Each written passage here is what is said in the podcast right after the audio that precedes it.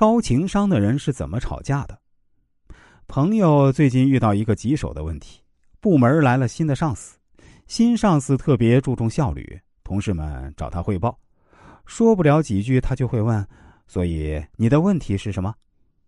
之后要求每天的晨会上，每个人发言不超过三分钟，简明扼要的说完今天工作计划和需要的配合。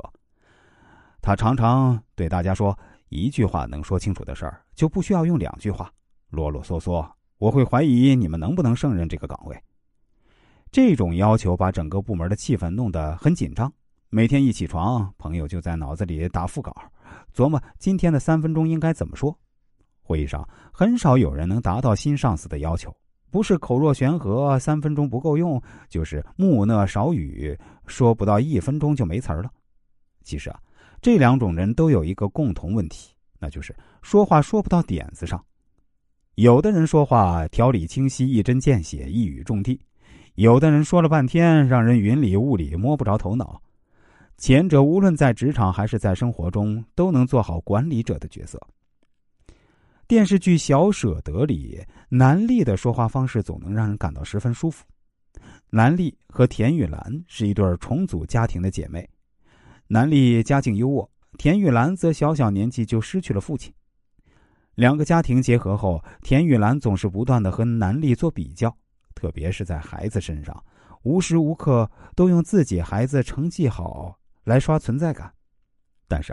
每次等他把话题引到让人烦躁的时候呢，南丽的智商和口才就会爆发，一字一句都说在田玉兰的痛点上，让对方自讨没趣。第一次出场，田玉兰在饭桌上炫耀自己家的孩子刻苦成绩好，指着南丽的女儿说：“女孩子家家的是不用这么拼。”南丽有条不紊的接话：“这跟男孩女孩没关系，我儿子长大了，我也不会逼得这么紧。”动不动就拼这个拼那个，听着都让人烦。田玉兰说：“吃得苦中苦，方为人上人。”南丽回怼说：“现代社会人人平等，人上人算什么？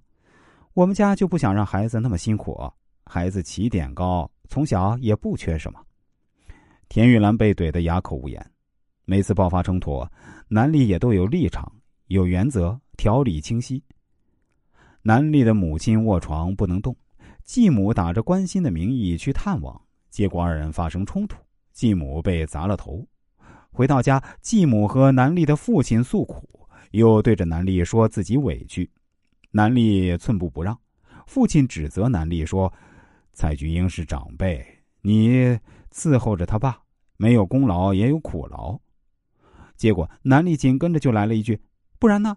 抢了别人的老公，跪着也要伺候到底。”